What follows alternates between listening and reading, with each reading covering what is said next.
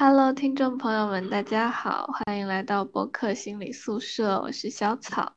本期是双十一的特别节目。记得在双十一还不是双十一的时候，它还有一个非常朴素的名字，叫做光棍节。虽然我不是很喜欢这个名字，但是打算 利用这个契机。嗯，今天邀请了两位新朋友月牙和一刀，我们来一起聊聊分手，然后还有分手之后是怎么样重建的单身生活。月牙是我去年国庆玩一个恐怖本的密室的时候遇见的姐姐，然后我记得当时月牙也害怕的不行，但是另一边还在保护我，我就当时就觉得哇，月牙也太 nice 了。然后今天就。嗯，之前也是发朋友圈招募的时候，月牙就说想来聊一聊。啊，一刀是我的高中同学，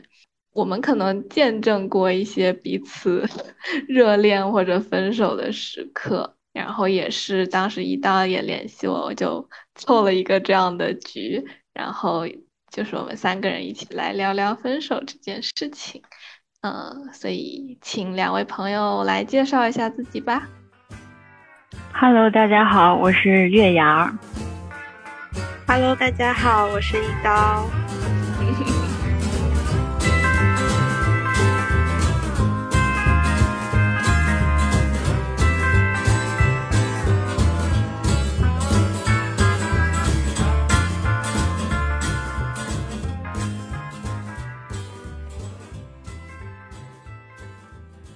好的，那我们就开启。我们的话题，然后让气氛稍微沉静一下，我们荡下来，回到那个分手的时刻。大家还记不记得，就是呃刚分手的那种心情啊，或者说有没有什么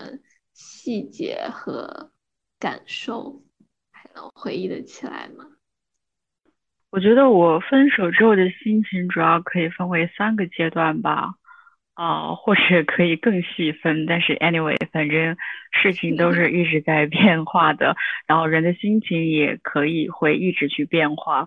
但是总的来说，呃，在第一个阶段的时候，刚分手的时候，我觉得对于我自己来说，我是很错愕的，嗯，因为我其实之前也没有太谈过恋爱。这一段算是我第一段比较深刻意义上的亲密关系，但是它其实，嗯，开始的很晚，但结束的很很快，对，因为我是快三十岁上才才谈的这段恋爱，但是它只维持了不到六个月都不到就结束了，然后我到从就是这段恋爱结束到。甚至我觉得我现在也并不是说完全走出来，可能百分之九十吧，我都用了快十七个月的时间，对，到现在快十已经十七个月了，就对我来说其实真的还蛮难的。然后当时第一个阶段就是很错愕，就是我不知道，我不知道我做错了什么，或者我在想说肯定是我哪里做的不够好，然后就拼命在反思自己。哪里做的不够好的地方啊？觉得似乎我能够变得更好，或者我呃改掉那些不好的东西什么的，似乎就能留住这段关系或者怎么样。但是到了第二个阶段，我会发现这个事情不是这样的。就是第二个阶段的时候，我会发现，也许这段恋爱从一开始就我不想用一种说。这段恋爱一开始就是错的这种话去描述他，但是他起码他是不正常的，就我们从来没有处在过一个平等的地位上，甚至我觉得对方当初选择跟你在一起也不是因为喜欢你，啊，甚至我后来我会很怀疑他，也许从来没有喜欢过你，就你不知道这个人跟你谈恋爱是为了什么，嗯，然后。对方所对你的那些，就是会让你感受到的耻辱、羞愧、无力、绝望，所有的负面情绪，就那个时候快把你淹没了。嗯，你会觉得说，你会觉得说，你即使把这个人，真的，你最极端的时候，你会想说，你即使把这个人杀掉，也没有办法去挽救你自己，因为你那个痛苦是很深的，嗯，就是真的是深陷在这种泥沼里面。无法自拔，就那最痛苦的时段，我真的觉得我每一天早晨要醒来，我都觉得很困难，因为我觉得我醒过来就要面对非常痛苦的一天，就是真的是，真的是那段时间就是像行尸走肉一样，嗯，然后而且很印象很深的是有一个有一个雨夜吧，那是临近大概新年的一个雨夜，就是在。再一次，我陷入到这种情绪的时候，那天晚上我出去，我好像都没有注意看天气，然后下了大雨，好像我只穿了一件单衣，然后而且路上很黑，但是那个路段车又很多。然后其实我当时好像还戴错了眼镜，就戴了一副在家里读书看的那种，就也看不清路。就那那那个晚上是我最痛苦的时刻，也可以概括为我对这段关系里面最痛苦的，就是感受的一个一个外放的一个表现。就是我真的觉得我又冷，然后又迷茫，然后又无力，就是有一种啊，我真的觉得我可能会冻死在这条路上。也有可能会被车撞死，就是这样一个绝极端极端负面的一个感受。嗯，但是可能到了现在这个阶段的话，我更多的会去会去想什么呢？就是就是说，为什么你会陷入到这种地步，对吧？就是为什么如果你觉得对方伤害你伤害的特别深，那其实我觉得现在我更多会去思考说，为什么我当初会让对方。轻易的伤害到你那么深，就是而且为什么？其实你可能你多多少少你是知道说对方其实嗯不怎么喜欢你，甚至根本就不喜欢你，你为什么还要陷入在这段关系里面？甚至在结束之后，你还不断的想再去挽回，再去什么？就这一切是为什么？嗯啊，然后以及也许。很多东西就这个里面就非常的复杂，就有些东西也可能是你想的过于负面了，就也许对方对你并没有那么的恶劣，可能更多是你的感受。那也许事实比你想的还要恶劣，就就像一团迷雾一样掩盖了你自己。而我现在在努力的寻找这个迷雾森林的出口，我觉得我。大概可能就像前面提到，我说我大概可能走出来了百分之九十，但是剩下这百分之十是最艰难的时候，因为你看着好像很很近，你就能走出这段这片迷雾森林，就可以走出去了。但是这百分之十是最难跨越的阶段，我觉得，因为它事关一个你要搞清楚，说我到底是谁。对方是谁？那我想要什么样的感情？呃，对方想要什么的感情？但是我我我自己想说，我说你想知道对方想要什么样的感情，并不是说你要去挽回对方，或者你要去怎么样，而是说你要搞清楚到底，就还是想搞清楚说是哪里的问题。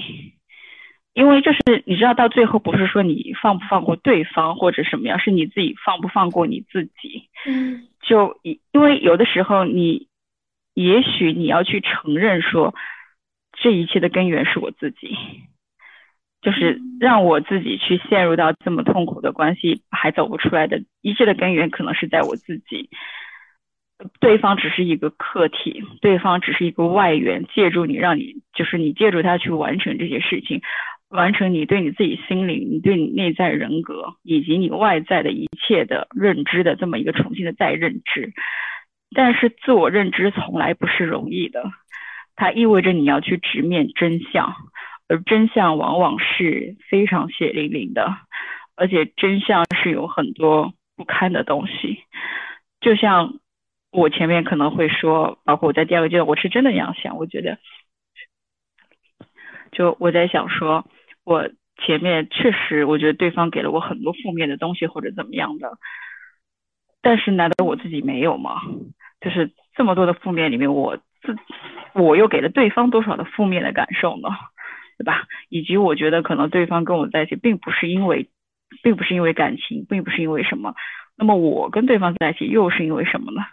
就很多东西，一旦你拿起放大镜或者显微镜去看的话，就是非常的痛苦，非常的复杂。但是你怎么样能够在理清楚真相的同时，又能去说，OK，我即使知道，我接我接受所有的事实，我接受可能对方就没有那么，就是就是不爱你，可能他就是利用你或者怎么样，或者甚至比这个更难接受的是，也许你也不爱对方，也许你也是为了别的什么什么。那怎么样能够在接受这一切的基础之上，你还能够对未来，都对你自己，对未知的他人有一个信心，有一个希望，说当下一次。当下一次有机会来临的时候，我还是会义无反顾的去走入关系。我觉得这个是最考验的地方，而我现在就处在这百分之十里。就听下来，好像已经走了很长的一段路，然后又面临了一个小坎。刚刚月牙也说到，就是比如他经历了开始的很错愕，然后后来更多的是自我怀疑，觉得自己哪里做的不够好。然后就开始反思，不只是反思自己，然后也会反思关系，然后包括在这个过程中又重新再体验到的那些很多怀疑对方是不是真的喜欢过自己，然后那些耻辱、羞愧、无力、绝望，就是痛苦的感觉，好像又一下子就是袭来。就是光是听的过程就觉得啊，真的好沉重，或者说月牙真的在这个过程中想了好多事情。我也还挺喜欢那个那个很形象的感觉，就是用雨夜来形容一段关系，好像是又很寒冷，然后又找不到头，然后自己又是很脆弱无力的那种感觉。或许可能在。就是那个雨夜更像是关系的一种很形象化的感觉，然后包括后来月牙也有说到，就是说关于自己的认知和怎么样接受事实，好像在这个过程中，稍微之前的是离痛苦的感觉特别近，然后可能后来稍微离痛苦的感觉远一些了，就能看到更多的一些事实，然后也更多的思考，比如自己在这个过程中的角色。合作了些什么的？然后，呃，一刀有没有什么想要分享的？因为刚刚，呃，月牙也说到自己就是经历了哪些阶段，还有之后的生活状态，刀也可以分享一下自己当时的时刻，还有之后的是什么样子的状态吗？嗯，就是其实挺神奇和奇妙的。我的我是在去年的今天晚上，就是二零二一年的 十一月一号的这个晚上深夜吧，然后结束了我长达四年多的一段异国恋情。然后这段感情，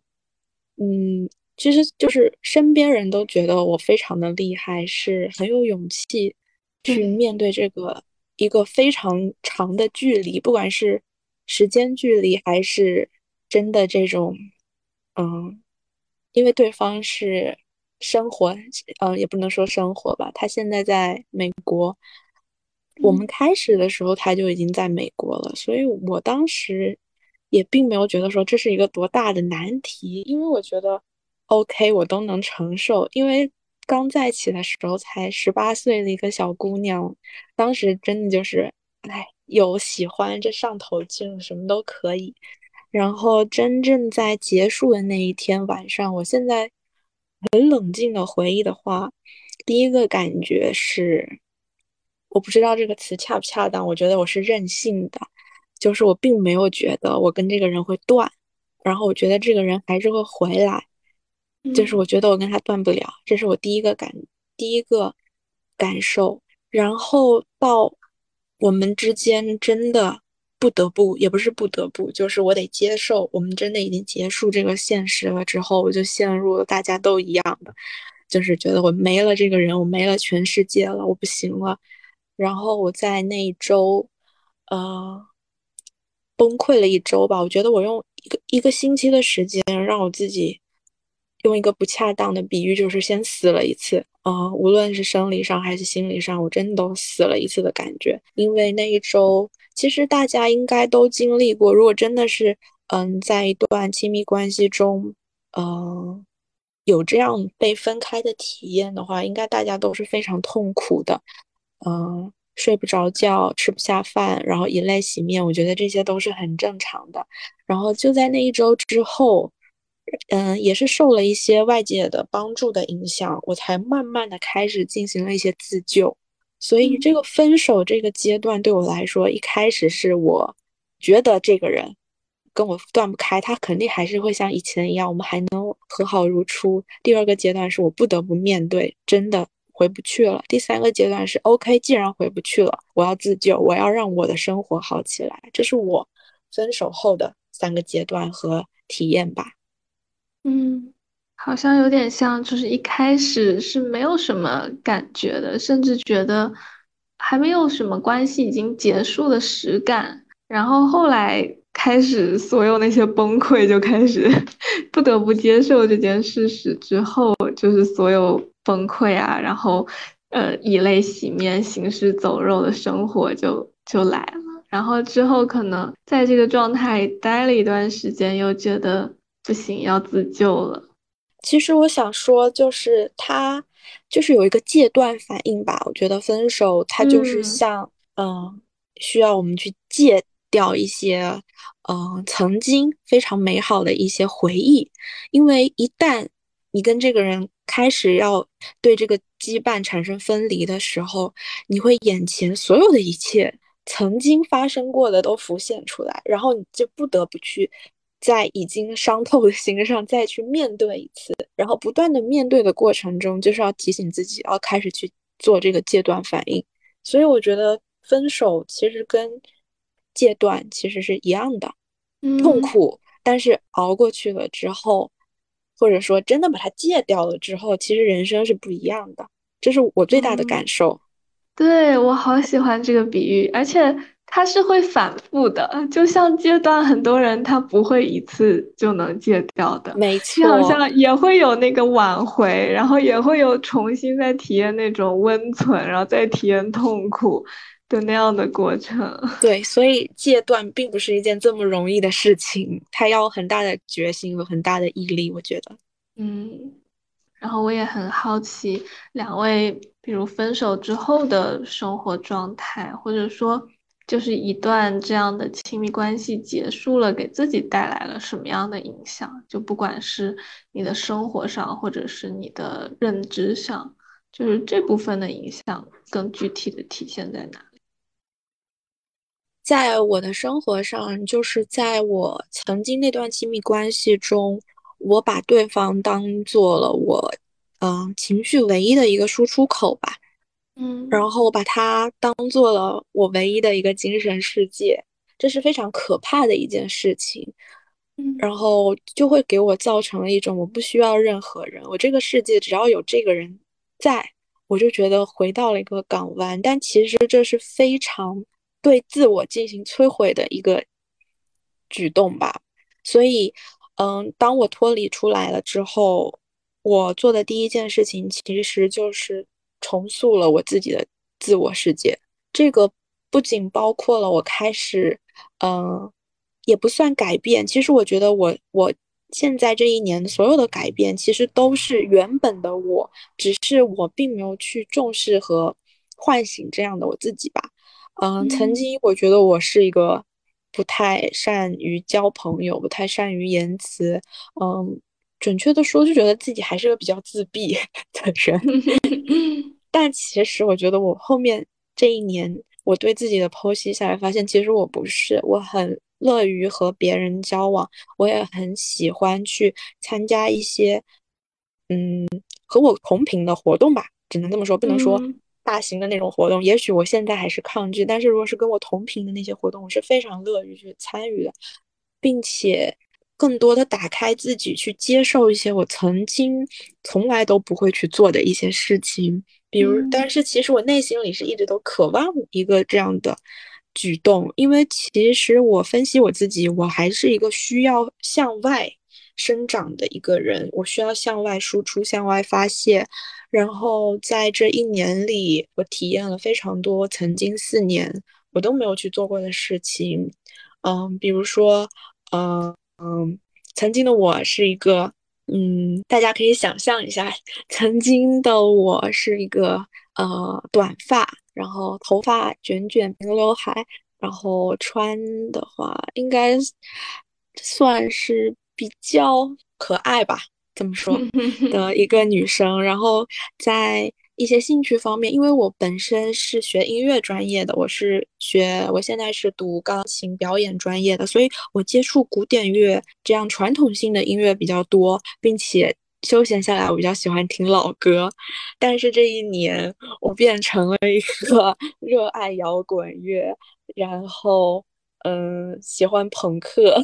然后接触了拳击。然后热衷于去一个很外放型的现场，感受一些其他感官刺激带来给我的一种发泄感的事物吧。所以这一年里，我觉得不仅是我自己向外打开了，我还发现了这个世界有很多可能值得我去探索。所以我非常喜欢现在更积极的自己吧。这些都是生活上的体现，内心上的体现，我就是觉得自己。真的更强大了，因为人家真的就是说，痛苦会塑造一个人的成长。我觉得这个痛苦，当时是真的觉得我活不过来了。但是当我开始自救了之后，我觉得我的生活有无限可能，我一定要活下去，并且我觉得那样的痛苦我都过来了。虽然说我不知道我的未来还会 经历怎么样的痛苦，但是我觉得我 有勇气去面对所有的痛苦。我觉得。还是，嗯，对我自我认知上的塑造，我觉得我是很强大的。我能够意识到我自己，我是很强大、很有力量、很有能量的人，这是给我带来的感受。嗯，对，好像是一个转变吧。以前的世界好像只有两个人，然后分手之后，我不懂哎。其实我还蛮好奇的，这个转变是怎么来的？好像突然间去重塑了内在的世界，突然间。看到了不一样的自己，然后选择打开，就是好像分手像是一个不得不的契机，是是这样子的感觉。不，我我我有回想过，我觉得我本身就是有一个这样子的灵魂，只是，嗯，因为我把我的全世界都寄托在了对方身上，我忘了我还有我自己的能量，我无视了我是一个本身就具有这样能量的人。嗯。然后把我所有的，就是我有两块电池，我当时我的一块电池只给只在他那充电，我无视我自己还有可以给我自己充电的备用电池，但其实那块电池才是我的核心，才是能够发动我整个人的一个灵魂吧。就我本身就是一个这样的人，并不是因为说受了多大刺激变成了一个这样的人，我觉得只是因为我，嗯，因为。不需要依赖在别人身上吧？我觉得是因为这个，然后我更发现了我自己是非常具有能量的。我 OK，我能够向外生长，能够向内生长，我能够操控我自己，也不能用操控这个词。我觉得我能掌控我自己。对，对我也感觉到，好像我自己的经历来说，好像也是这样，就是。你特别沉浸于一段关系的时候，你会忽略很多，就不管是忽略自己还是忽略身边，就是有那样的感觉。然后等到那个人撤出你的生活之后，你要开始重建一切的时候，你会发现生活中好像有很多其他的东西。我不知道月牙有没有什么这样子的感觉，或者说一段亲密关系结束有没有给你带来什么样的影响？嗯，我很同意一刀的那个讲法，我也很喜欢。他说我本身就具有这样的灵魂，是之前我把它寄托在了别人的身上，我非常非常同意。但是在我找到我自己灵魂的这个阶段中间，可能有一点小小的呃不一样，是在于在这过程中，我极大的借助了我的朋友的力量。嗯，就还是回到那个雨夜。真的就是，我觉得那个雨夜之后，我真的就是完全两个阶段了。那个雨夜真的，我觉得我要死了。就在我最痛苦、最难过，我觉得我要死在那个雨夜的那个晚上，我其实当时是我根本带，就是根本是无目的、无意识的去见我的呃朋友们，然后有老朋友也有新朋友，但是就很神奇，而且我们那天是去去吃火，去一家火锅店，就那一片你知道就很神奇。孤零零的什么都没有，哎，突然有一家火锅店，然后你知道吃火锅，哎，大冬天雨夜晚上吃火锅，啊，那家的装修也是很就像那种篝火小屋的那种感觉一样，就让你觉得非常的温暖。然后我的朋友跟我讲的很多事情，然后他们对我的肯定、对我的欣赏、对我的尊重，就真的让我觉得我活过来了。就是我就像一个在雨夜里面被冻伤的一个小动物，然后被抱入了一个篝火小屋里面，然后就这样一点一点的从冻僵的状态下暖过来，活过来，然后活到了春天，啊，然后以至于现在还强大到我觉得我可以去抵御更加严酷的严寒。然后我想说。嗯，就是这个失恋，或者说我想综合这段关系，就是这个恋爱本身以及失恋带给我最大的意义，也是像一刀说的那样，它其实帮我真正的发现了我自己的灵魂，去发现了我灵魂的另外一面。因为我想，我觉得就是我跟对方相处的过程中，我觉得其实我最留恋、最舍不得的，其实是他向我展开的一个新的世界。就是因为他自己的从事的行业也好，还是他的爱好，还是他的生活，他的一切，其实跟我之前是完全不一样的。但是那些东西本身是我所向往的，就是本身就是我想要的，所以说我是很向，我想我是很向往这个世界的，所以我会很舍不得，我会很新奇，我会很珍惜。但是另一方面，我又很痛苦的是。就这个贯穿于我跟对方交往的始终，就是对方一直是有一种，就是你知道吗？就是他那个世界他是没有你的，就他在描述他的世界，他的世界是没有你的一丝丝地位，你好像是拼命挤进他的世界里的这种感觉。然后他一直在无比的去挑剔你，而且他会直接拿身边的人来给你做对比。然后，所以我那个时候会非常的。非常的自卑，因为我会觉得说，哦，就是，就是他们是一个世界的人，嗯，我我只不过是因为怀揣向往而挤进了他们的这个世界，但是，就是你知道吗？就是你你有一种你在你所向往的领域里面，就是你处处被看不上的那种感觉，就就这种痛苦非常的挫败，就是这非常非常的就就是非常的令人。绝望，就即使你在跟别人对方相处的过程中，你都是这个样子。然后，但是，但是后来就是因为就是说离开对方之后，再加上那个就是说，自后来开始就是说跟我的朋友在接触的过程中，我会发现说，这个世界不是只有他带给你的，其实这个世界就是他你之前所向往的那个那个东西，很就是说很多人都是就是说怎么说就是。会有更专业的人，或者说就是会有更广阔的天地，就你完全是可以说通过其他的方式，更广阔的方式去体验这些东西，而且直到后来，其实连朋友也是一个过渡，最后你会发现说，哦，原来你自己也会，就你自己也是可以拥有你所希望的一切的，你自己也是可以拥有这个世界的，嗯，就是最终的。找到你自己的灵魂，你会发现说你不用活在任何人上，你就你的灵魂，你的肉身可以帮助你的灵魂去完成所有他想完成的是这个事情，而且我觉得这个才是，也许才是我们生而为人的意义吧。就是当然，我觉得你无论是恋人也好，还是朋友，甚至家人，其实大家都是一个外援，就是嗯。就是大家都是来跟你共同去活在这个世界上，我们共同去追求一些梦想，共同的对吧？去去实现我们我们的一些目标，享受我们的生活。但是这之中千万不要忘了，最重要的是你自己，你自己可以去追求你所向往的一切。然后也许有一天你也会成长为一个，你可以给周边的人带来更大的世界、更广阔天地的那样一个那样一个状态。对，所以我觉得这个是这段关系以及关系破裂对于我来说最大的意义。嗯，我刚刚就是突然间有一个画面在脑子里，就是好像这段关系是为你在一个你没有看过那个地方风景的，就是好像你在一个房子里，然后你看过其他地方的风景，但唯独那面墙后的风景你没有看过。那段关系在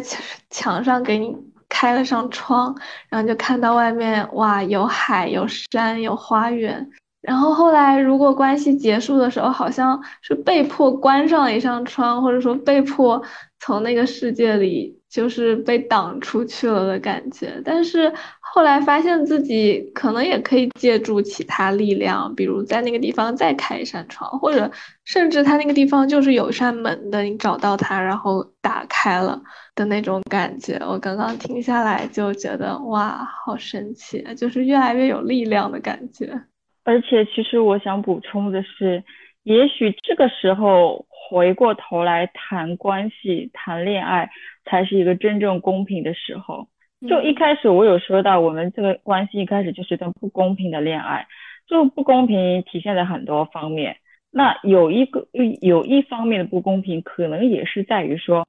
比如说对于我来说，我到底跟对方在一起是图什么？我到底为的是什么？嗯，就也许当我自己看过更大的世界，看过更多的风景，而且我。非常明确的是，我可以通过我自己的力量去到任何我想要去到的地方的时候，这个时候我回过头来，如果说跟就任何一个人，对吧？就就是说跟这样子的一个人去建立关系，去谈感情，可能才是一个更加纯粹的感情啊，不是说我要借助你达到什么东西，而是说我确实是。欣赏你这个人本身，我觉得这个才是我自己想要的感情。嗯，就是不是因为爱他背后的东西，或者爱优秀的他，是爱这个人本身。因为其实怎么说，我觉得，因为我觉得也许吧，会有人觉得啊，如果你你跟一个所谓的很有实力的人，或者很很什么的人在一起。你就全可以依靠对方或者什么怎么样的，那其实我会觉得说，比起那样，我自己更想成为一个我可以给对方东西的人。当然，这个给不代表我一定要给，就是说，如果我爱对方，我就会可以给；但是如果我不爱对方，我也可以收回。那这样子的话，其实可以让你自己的人生掌握更多的主动性，因为不然的话，真的是对方不爱你或者对方怎么样。你就一无所有。嗯，那两位有没有觉得自己在我们刚刚谈到的这个好像很痛苦的结束了的这段关系里，有没有觉得有学到什么，或者有有得到什么？嗯，一方面好像刚刚我们有说到，就是关于自己的成长，然后其他呢，有没有什么类似于？反思啊，或者觉得自己经历过这个事情之后懂得的东西。嗯，在我看来，我觉得我学到最重要的就是一定要最爱的人一定是自己和家人还有朋友，就是不可以百分之百的，不是说嗯不真诚。我觉得。无论是对亲情、友情还是爱情，一定都是百分之百真诚的态度。就是说，不把自己百分之百投入到，嗯，我在想怎么样说比较合适，就是不能把自己完全寄托在别人身上吧。一定是有自己的空间，然后有自己，嗯，因为我在现实生活当中。就是我有自己的生活，这是没有问题。但是在精神世界上，我当时是真的百分之百都在依赖于对方，所以也给对方带来了很重的压力也好，负担也好。但当时我自己是没有意识到的，而且我也没有想说让自己清醒的去嗯，自己能够自己消化一些东西。当时我觉得我没有这个能力，我一旦遇到一些慌乱失措的时候，我就马上投入到对方那去。但是其实对方也并没有，嗯，给我带来什么样的帮助吧，只能说在当时给了我一些言语上的安慰，但事实上来说，并没有一些现实性的举措。但我现在意识到是。无论发生了什么事，其实真的到头来能依靠和解决问题的就是自己。自己一定要重视自己的力量，这是我给我自己最大的一个教训。是教训，我好像也有一点点类似的感受，或者说刚刚一刀说的，类似于不要让对方成为自己生命中唯一的一根稻草，这样两个人好像都会很。沉重的感觉，我自己好像也是觉得，因为我觉得支持系统它之所以是一个系统，它就是因为不只由一个人组成，它可以是各种身边安全的、亲近的，像朋友、家人，甚至老师之类的，它也可以是各种可以支持到自己的东西，像一刀说的，嗯。去听摇滚，然后找到自己的兴趣，然后比如。呃，你可以去 看咨询，或者有各种各样。像我会看剧，然后会很喜欢出去玩，好像有各种东西可以支持到自己。当那个不再是一个人的时候，好像就也不会有太多在关系中的精神上的依赖。当然不是说不能有这样的，但是。就是好像把自己的系统建立起来的时候，会在这段关系中稍微显得不那么沉重一点的感觉。没错，就是要先成为一个嗯丰盈的自己吧。我觉得，就是自己是有能量和力量的，然后才能够更好的处理好这段亲密关系。我觉得对友情也是一样的。不可以完全全的说，把所有的负面情绪或者怎么样都就是依靠在朋友身上。当然，我们是可以进行，都是对各自的嗯依赖也好，或者说觉得彼此是对方的港湾也好，这些都是 OK 的。但是一定就是自己的内核吧，我觉得是内核一定是不要丢失，不要觉得说嗯。我啥都可以没，我就就投入到这儿就好了。我觉得这是不行的，还是自己一定要有强大的内核。可以，嗯，可以跟爱人也好，朋友也好，家人也好，嗯，或者别的方式都好，可以有输出，可以有求安慰，这些都可以有。但是，嗯，不要动摇自己，就是想要放弃自己所有精神世界的这个决心吧。就自己自己一定要守护好自己内心的内核，对，嗯，月牙有没有什么想要说的？哦，我想分享一个还蛮有我自己蛮有趣的一个想法，就是，嗯，我后来突然发现，就是真的每个人他在恋爱之中他会怎么去做，包括就是他的亲密关系一些表现，其实是可以从很多地方上归。追根溯源出来的，就比如说我自己，我觉得我在用做题家的形式谈恋爱，因为因为我觉得从某种意义上来说，我觉得我我就是一个小镇做题家，我是从一个小地方考出来的，然后考到了大城市，然后小镇做题家的这一个方式帮助我在学生时代走得非常的顺利。但是当我毕业步入职场之后，包括去婚婚恋，包括这一切以后，也成了我能够，我感觉能够更就是实现自己梦想的一个阻碍吧。对，然后，然后其实我之前我觉得我在工作方面遇到的一个很大的一个挫折或者一个打击，就是源于我的做题家的一个心态 和一个表现。但是对，但是几年的时间，我已经从。是，就是从工作、从职场中慢慢的补全了这一块儿。那也许这段关系也是上天觉得，哦，那你在这个方面也要打破这种心态，那么也许你的人生才可以更进一步。就为什么说我是在用做题家的心态在谈恋爱？因为我觉得，我觉得真的到后来，我觉得就是我就是在做题，因为对方是一个非常标准非常高又很严苛的一个老师，就是他出的题其实非常的难，然后我我我觉得好像就是因为因为我喜欢对方，我就要让对方开心，呃，我就要满足对方的所有的需求，对，而且我要在这个里面做到最好，就就真的我就觉得我在。就也许对方并没有那个意思啊，也许对方并不指望说你一定要帮他怎么怎么样，但是你就是会把他的任所有的什么你都当做一个题目来去做，而且也许你以为，因为这一点我要提到一点的是，其实我觉得对方在跟我相处的过程之中，他其实一直是在观望，甚至他其实是在跟其他人保持着一个很亲密的关系。那其实当时说实话，我觉得当时你就应该意识到说这个，你就应该当场走人。但是当时的我，我觉得就是被这种做题家的心态给带着，我觉得是我的问题。我觉得他我这个题做的没有别人好，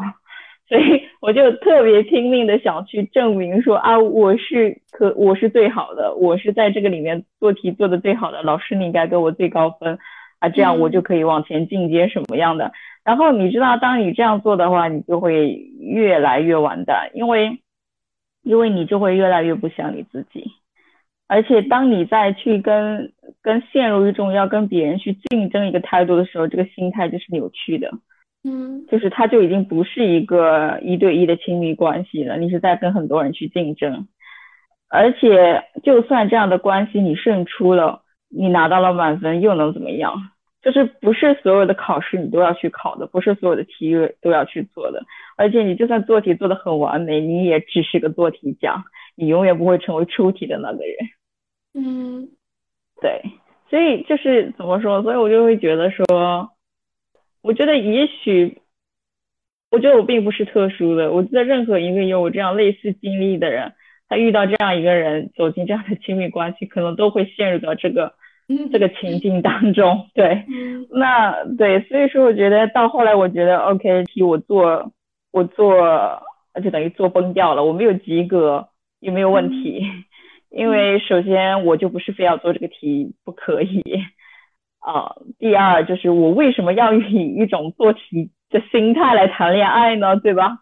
就是你会，而且由此你会更加反思说，因为亲密关系也只是人际关系的一种嘛。对吧？你你由此会反思说，哎，那我是不是对我在跟家长，我在跟朋友，我在跟同事，我在跟上级，甚至我在跟陌生人相处的过程之中，我是不是也会这样子？就我我就讲一个很很有意思的事情，也是，就是我记得我在也是刚毕业那个时候，有一次在一个餐厅里面，我跟我的朋友去聊一些事情，有聊到我们学校以前的一些事情，然后坐在我。隔壁桌的有一位男士突然扭过头来问我们说：“你是什么什么学校毕业的吗？”然后我们说是啊，然后他就开始问你说：“啊，那你毕业之后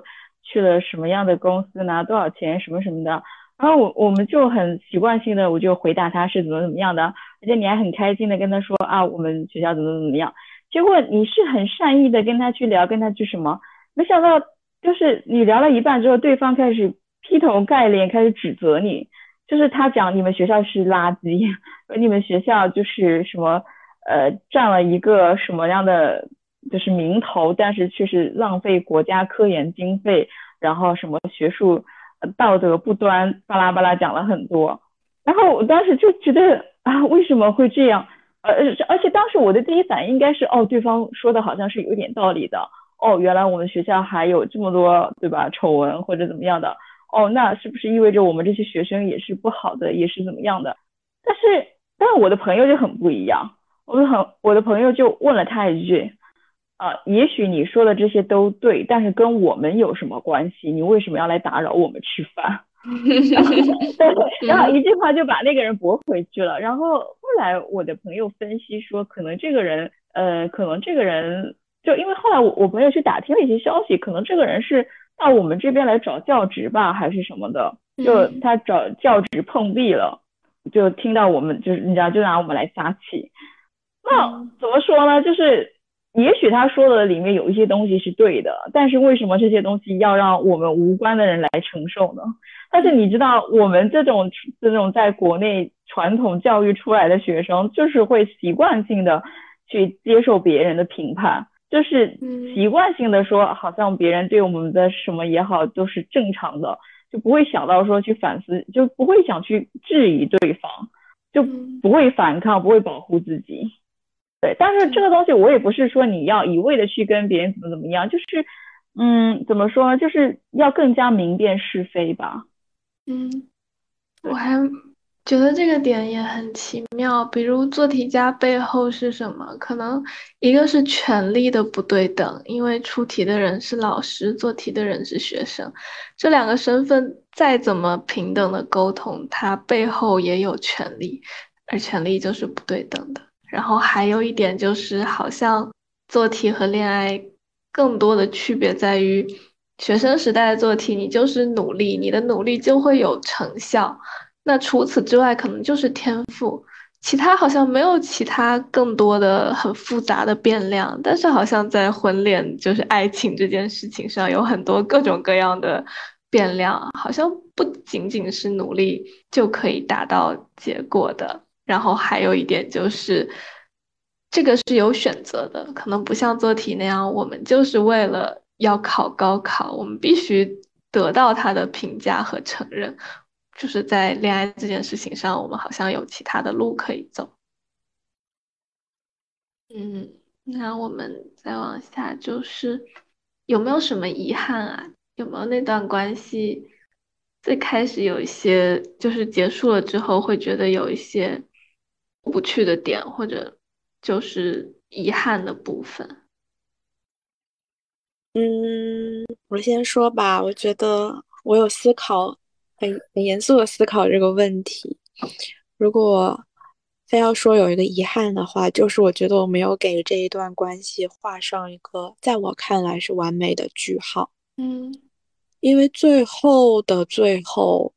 并不是很。大家都比较 peace，peace，peace 的，就面上是 peace 的，但是就是，嗯，并不是说很完美的告别吧。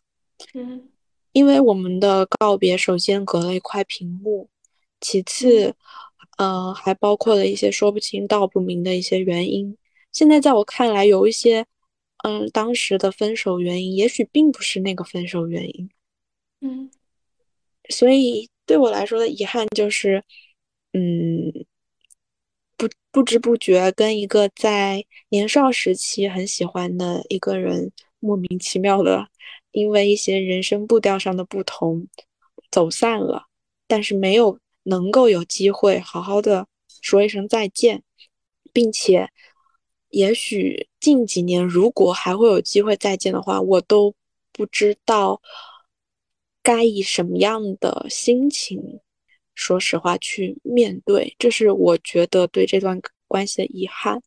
因为当时也有跟对方聊过，如果说就是真的走不到一起了的话，大家还是要好好的告别。但是最后并没有做到，这是比较令我觉得遗憾的。嗯，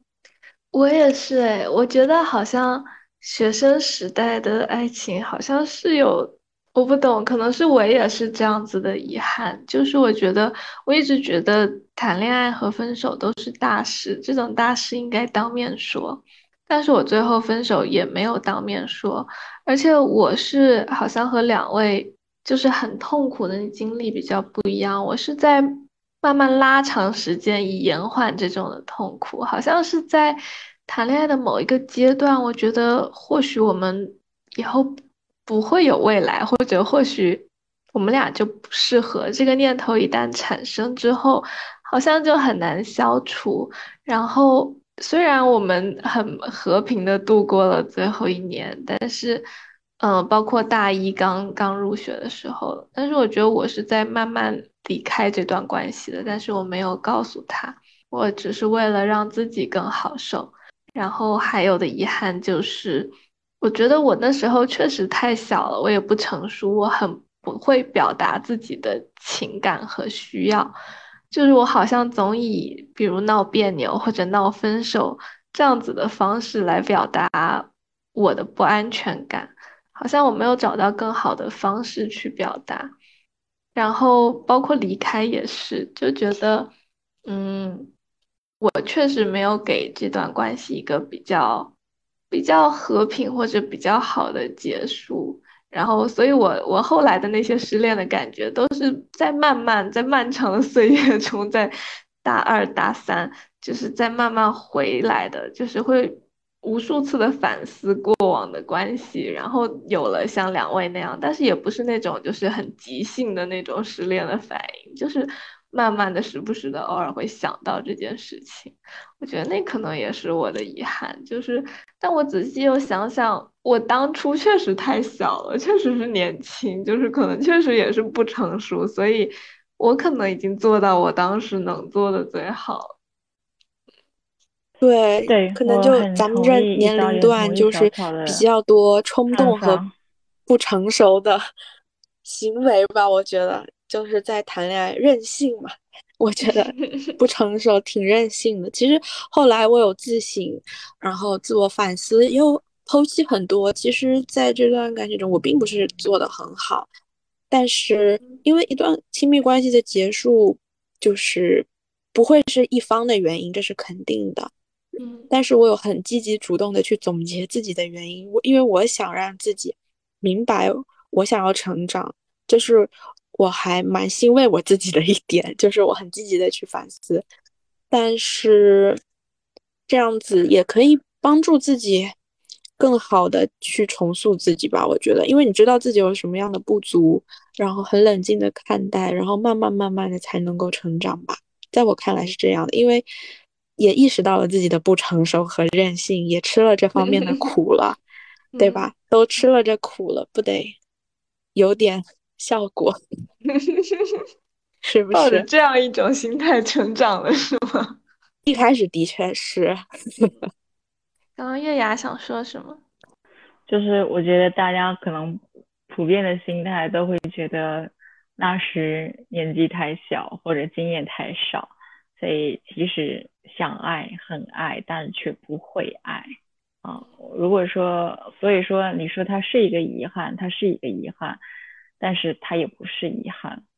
比如说对于我来说，我觉得最大的遗憾是在于整个过程中我的很多感受我都没有，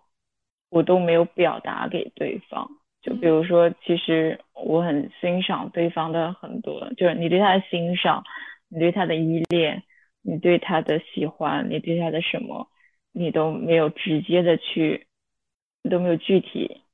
而自然的去告诉给他。然后，然后，嗯，然后你的一些不舒服，嗯，你的一些难过，你的一些委屈也没有告诉他。就我突然想到一个，就我突然想到一件事情，就是，就其实我们在分开之后，就我有一次看到别的女孩子给他发的微信，就跟他说，就叫就给他取了一个昵称，叫的很亲密，然后说。你可不可以，就是多么想你再摸摸我的头，然后包括他那个女孩子说，啊，没什么事情，就是想你了。就其实我当时是，我我当时其实我最大的感受是说，为什么别人可以把自己的感情这么直白的去流露？就我即使跟他在一起的时候，我都没有这样说过。但是其实也许我内心是非常非常想的，但是。我不知道怎么去说，我也不敢去说。然后，但是你说是不是？你说他是不是遗憾或者怎么样？我觉得你也很，对于当时的我来说，那已经是我能表，就是已经是，就是你不会，我是真的不会，就这道题我不会。刚刚有点卡，你刚刚说对当时的你来说已经是什么？就是我真的做不到，因为这道题我不会做，没有人，没有人这样子对过我，没有人这样子能够自然而充沛的把爱意传达给我，所以我也不知道你你你的心意，你的情感是可以这样自然而轻松的表达出去的。嗯，对，嗯，好想隔空给你一个抱抱。嗯，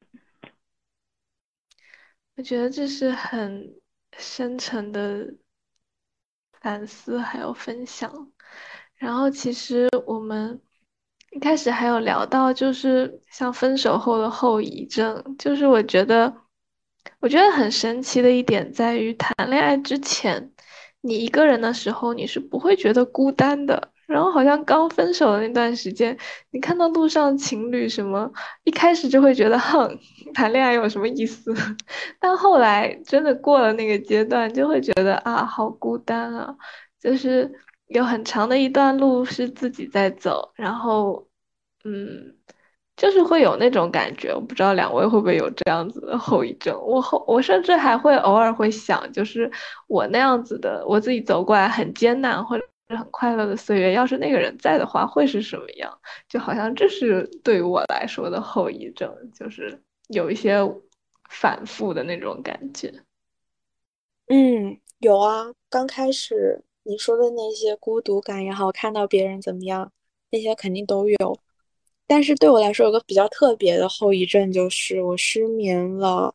大概从十月份到二月份的这段时间，我很难入睡，或者说就是基本上是没有过深睡眠的一个状态。因为在过去四年里，我养成了一个非常不好的习惯，就是因为我跟对方曾经的那段亲密关系的对方，我。我俩是有十二个小时的时差的，嗯，就是每天我睡觉的时候是他的白天，所以我会很习惯性的在，嗯，我的夜晚和我睡醒或者说我睡觉的途中，会习惯性的会觉得有人在想着我，给我发信息，嗯，在过去的四年里也是几乎每天吧，每天半夜醒来摸到手机都会看到对方会给我发一些信息。这在刚刚分手的那一段时间里，这是非常可怕的。我到每天定时，一开始是无法入睡，因为我的夜晚我失去了一个 入眠神器吧。当时当时都是 打着视频睡觉的，但是慢慢的，所有的朋友能跟我聊天的朋友都去睡着了之后，这个夜晚就会只剩下我一个人。所以这是我到现在都还会有一点点怕，会。畏惧黑夜的一个原因就是我很害怕在黑夜里只有我一个人，嗯，我不知道我一个人要怎么去，就是面对一些不管是身体上的不适还是心理上的不适，这是一个非常严重的一个后遗症，就是害怕黑夜，然后嗯，睡眠非常的非常的浅，所以我现在开始嗯把手机睡觉都是全部关成。免打扰，就我一点点震动都不能有，一点震动我会马上醒过来，然后翻看手机。这是我养成了四年的一个习惯，这个可能一般人不会有，但是我这个我花了半年的时间才慢慢的开始改这个习惯。嗯，这个真的像是后遗症一样，好像你的身体甚至都熟悉这段关系而。很难以走出来，或者说是这段关系结束在身体上带来的一些改变，就是好像睡得没有那么安稳，或者说知道对方对面没有人之后，是一种很怅然若失的那种感觉。我觉得这个后遗症真的还蛮折磨人的。对，所以我当时二零二二年给我自己许的心愿就是我今年要睡好觉。因为太长时间没有睡过一个，嗯，没有负担的觉吧。反正一个是害怕，我不知道我要怎么入睡。然后入睡了之后，一个是一个梦魇，还有就是我会容易惊醒，一点点震动或者手机的声响，我就会马上抓起手机，然后带着一种失落的情绪再放下手机，那会儿就很难再睡着了。这个是。挺难受的一种体验吧。我这边可能不大一样的是，我觉得我最孤独的时候，其实在我在这段关系中，尤其是关系后期的时刻，因为起码在我的视角里，对方一直在跟其他人保持着一个非常亲密的关系，所以这让我非常的痛苦。嗯，其实我在关系中才是最孤独的那一个，因为其实起码对于我来说，我觉得你一个人的时候你不会孤独，但是当你跟其他人在一起的时候，你才会孤独。但是那因为你你对对方有期待，嗯但是这个期待每次都是落空的，而且你会眼睁睁看着他在别人身上实现，你这种被夺被剥夺感是非常严重的。嗯。嗯，然后我其实就是就有有这么一件事情，我想分享，就是呃，就前几个月的时候，我朋友拉我去寺庙禅修，嗯，然后当时在交流的时刻，有一个同学提了个问题，他是问有一首佛偈怎么去解，然后那首佛偈真的，我当时听到这首就这首诗的时候，我觉得如当头棒喝。那那首佛偈是这样写的，它听起来像一首情诗，叫做“日月长相望，片刻不离心。见君行坐处，疑似火烧身。”嗯，对，就是它听起来好像是说你跟你的爱人就像太阳跟月亮一样，就是一直长，就是说互相遥遥相望，然后你会把对方片刻不离的放在你的心头，然后看到对方的呃行走坐卧之中，你都会觉得引发你的很多的情绪，让你觉得好像像火在烧着你的心一样的这种感觉。嗯。对，它其实是形容热恋之中的情人相互的感觉，但是其实它是一首佛偈，它其实是为了让人去看破，就让你知道，其实日月都在你身上，你的心中既你的心中既有日也有月，所以你不需要去别人身上去找，因为当你一举一动，别人的一举一动，你都过度的关心，把过把别人过分的捧在心上的时候，你就是会很痛苦。就是哪怕对方也许跟别人只是一个正常的交流，你都可能会觉得你被背叛了，你被怎么怎么样了。然后对方稍微一有什么什么的，你都觉得啊，你不能活了，你都觉得你要痛苦死了。也许，也许这一切是你自己的主观臆断，嗯也许是你自己过于的放大了这一切东西。然后，当你真正能够把心神收回在你自己身上的时候，那么你不会感到孤独，因为你时时刻刻跟你自己在一起，你时时刻刻与你自己的日月在一起，这样子你心才会定，人才会静，然后你自己再去面对外界的一些东西的时候，你才能够看得更清楚，然后走得更稳吧。嗯，讲的好好，对，我也觉得，好像是在做其他事情的时候顿悟的感觉。对，所以这一点我觉得其实有一点想跟听众们分享的，就是说，嗯，如果你正在经历失恋，或者你正在经历一个很难、很非常非常痛苦、走不出来的那个时刻，呃，不要放弃，然后也许在不经意之间就会给到你提示，然后可能会以你意想不到的方式，也可能是在你意想不到的时刻，但是只要继续向前走，就一定会有不一样的事情发生。我们一开始最早月牙来联系我的时候，他还说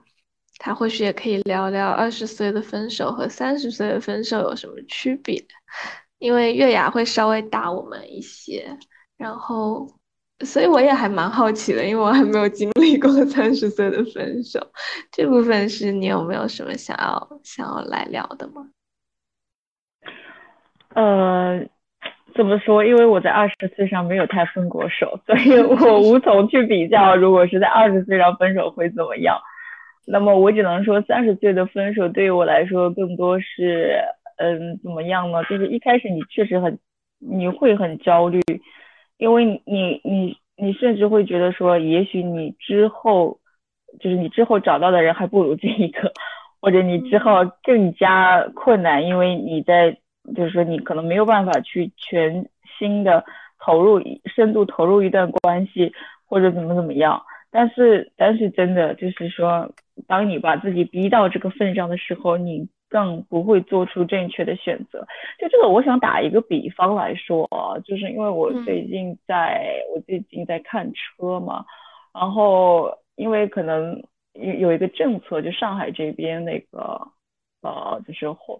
有呃那个什么叫插呃混混合动力的那个新能源车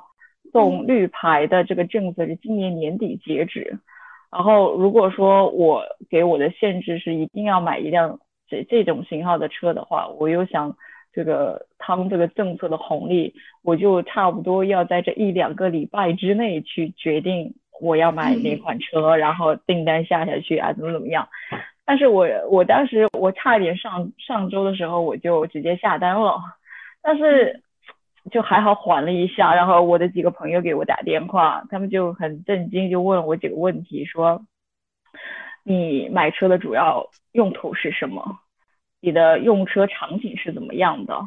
呃，你将来这个维修跟什么保养的一个计划是怎么样？甚至你的停车位怎么选？就这些问题，然后我我觉得我好像通通没有考虑过，我只是为了说我要赶这个政策 deadline，然后我就。就要去做这个决定，然后，然后那那一下子我好像就冷静下来了，说 why，就是为什么我要去赶一个十万块左右的政策优惠，而去付一个比如说几十万的一个一个花费，可能去买一个我其实并不需要或者说并不太适合我的东西呢？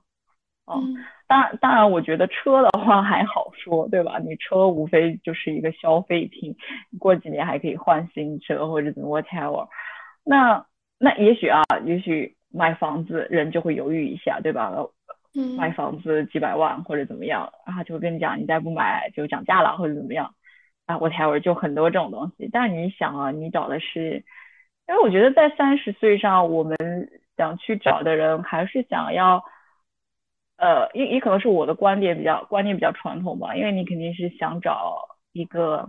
能够确定下来、能够携手一生的人嘛。为什么要为了说啊，我三十岁我就一定要赶紧，对吧？一一年恋爱，两年结婚，三年抱娃，对吧？年二胎 什么的，那那那是我将来一辈子的人生哎。我三十岁又怎么样？我的人生才刚刚开始。我后面还有大几十年的时光，我为什么要在这个时候匆匆的去做这个决定？而且你，而且你，你如果说你，你，你就是说，如果你说你会被这些东西所吓到，或者被这个东西所什么到，你就算进入一个一段关系，甚至你们稳定下来，你们结婚又能怎么样？结婚才是另外一个漫长旅途的开始。那你要之后要面对的风险，你们要面对的问题更多更大。那你到时候如果有一天你真的走不下去，那你你怎么样再离婚吗？那到底是离婚的代价更高，还是分手的代价更高？但但这点我倒没有说那种啊结了婚就一定不可以离或者怎么样。我觉得人还是要明白一件事情，就是你永远有退路。嗯。而且人是要当下去抓住这个时机的。就这里，我想拓展再去聊一下，就是真的是人的你的很多三观哈，你的婚恋观，你的什么，跟你的一切都是贯通的。啊，这里我要又要说到我这个做题家的本性了哦。对，就其实我我当年我我觉得我高考是没有考好，所以我没有去到我心仪的大学。但是老实说，我去的那个学校其实还可以，就其实还可以。但是我觉得我很长一段时间去陷入一段说。啊，我不应该来这个地方，啊，这个地方不应该是我待的地方，就一直想脱离这里。但是后来我会觉得说，如果你能早清早一点的去认清一个现实，OK，我现在就是这个大学，那我的大学也还虽然不是你自己所理想的那个最高标准，但是也还不错。那那也许说实话，这个学校能够提供给你的一切东西远比你想象的多，你一样可以成为这个学校的优秀校友。这个会比你说，也许你去掉一个你很心仪的大学，也许你只是吊车尾 要更好。但是我们谈去开这个世俗的这些成就不说啊，就起码说，OK，我现在来到这个学校，那我就属于这里，我我要我要很开心的去享受我的大学生活，对吧？那你起码说，我我不说你一定会怎么，就是说怎么怎么样，但是你起码你的大学生活是开心的，而不会就每天就想说，哎，我就是可。我就是高考差了几分，我才会来到这个地方。哎呀，我为什么要和这群人在一块？对吧？你的你的大学生活就就满不过四年的时间，你有一半的时间都在自言自语，你的青春真的就就浪费掉了。以及包括我觉得我工作之后也是，我的第一份工作也是我到目前为止唯一的一份工作，也不是我一开始做理想的。就就我一直有一种感觉，好像我的人生没得选。就我一直是这样，甚至啊，甚至就是这里再扩展一下，我觉得我这段恋爱也不是我选的，就也其实并不是说我自然而然去选择或者怎么样的，但是我就是拿到了他，我怎么样？所以在这个过程中，我并没有真正静下心来去看到他的好。就比如说我跟对方这段关系，可能我更多的也没有去看到说对方他的。因为人都不是完美的嘛，对吧？却就算他有更多更多的问题或者更多什么，那他也有优点，他也有他好的地方，他也有你值得珍惜的地方。但是我当然可能就觉得，就是说，这只是一个你被分配到的任务或者怎么样，啊，你一定要去去克服它，或者你要去怎么怎么样。但是其实这个过程之中，你你这个才叫真正的浪费人生，浪费时间。所以我会觉得说，我对即使我三十岁上我失恋了，我对未来还会持一个非常开放的态度。我觉得之后我遇到我真正喜欢的人，我还是愿意全情投入去相处、去相爱。哦，因为未来是不好说的，我们每个人都不能去判定说你是不是一个能够跟对方定下来，能够相守一生不发生任何问题。但是只要你跟在对方相处的时候，你是珍惜的，你是你是真正的去享受这段关系的，你就没有浪费时间，而且往往是在于你珍惜你珍惜他了，你好好去相处了，你们反而可以走得更远。就像我觉得，如果我那时候好好珍惜我的学校，好好学习的话，可能嗯，可能我后来工作会找得更好一点。对，就像如果我这份工作我一开始能够更珍惜一些的话，就也许我。我后来的升职会比现在更快一点，对，就慢慢来比较快。哦，哇，我好喜欢这句话。刚刚其实月牙就也讲到了，就是因为好像我们刻板印象中，因为有社会时钟的存在，所以好像听起来三十岁的分手要比二十岁的分手面临更多的像社会压力啊，或者说。沉没成本啊，或者说类似于像那种关于爱情或者关于那些向往的东西崩塌的感觉。但是月牙给我们的另一个角度就是用了他买车的例子，然后用了他学校的例子，好像说没有想清楚自己要什么，因为要赶一个 deadline 而进入一段关系或者进入一段婚姻之后的那些。那些所谓的成本、沉没成本可能会更多一些啊，好吧，已经不是沉没成本，就是未来会付出的成本或者代价可能会更多一些。然后我觉得我很喜欢，就是慢慢来比较快这句话，觉得好好通透啊，就是以这样一个观点来看待这些事情。